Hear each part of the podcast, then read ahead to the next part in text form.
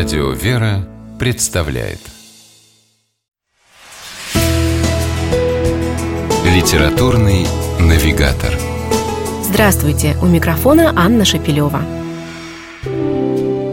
Известный подвижник XX века, афонский старец, преподобный Порфирий Ковсоколевит, даже будучи монахом, не знал уединения. К нему за советами съезжались люди буквально со всего мира – Духовную поддержку у старца находили священники, монахи и миряне. Его наставления и сегодня, после его кончины в 1991 году, помогают людям.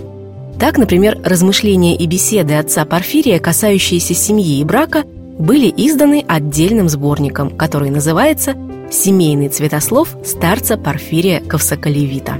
Конечно, старец обращал свои слова к конкретным людям в конкретный момент их жизни. И тем не менее, большинство его советов оказываются поистине универсальными.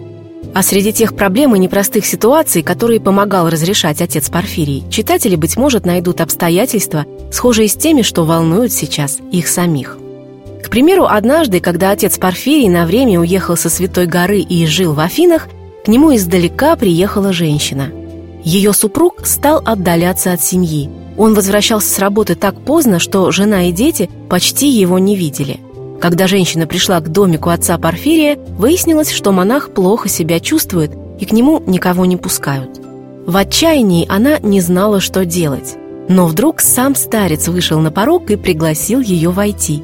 Поговорив с женщиной, преподобный Порфирий Ковсоколевит дал ей замечательный совет.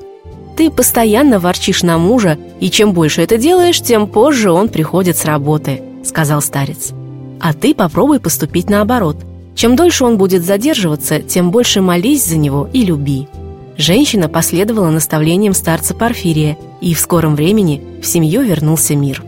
В книге «Семейный цветослов» старца Порфирия Ковсоколевита читатели найдут еще немало таких живых и поучительных историй о воспитании детей, о поиске супруга, о добрых отношениях в семье.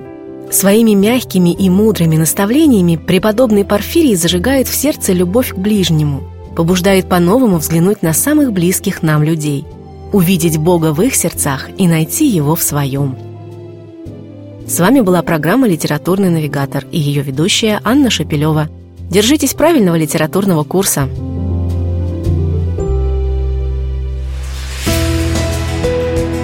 «Литературный навигатор»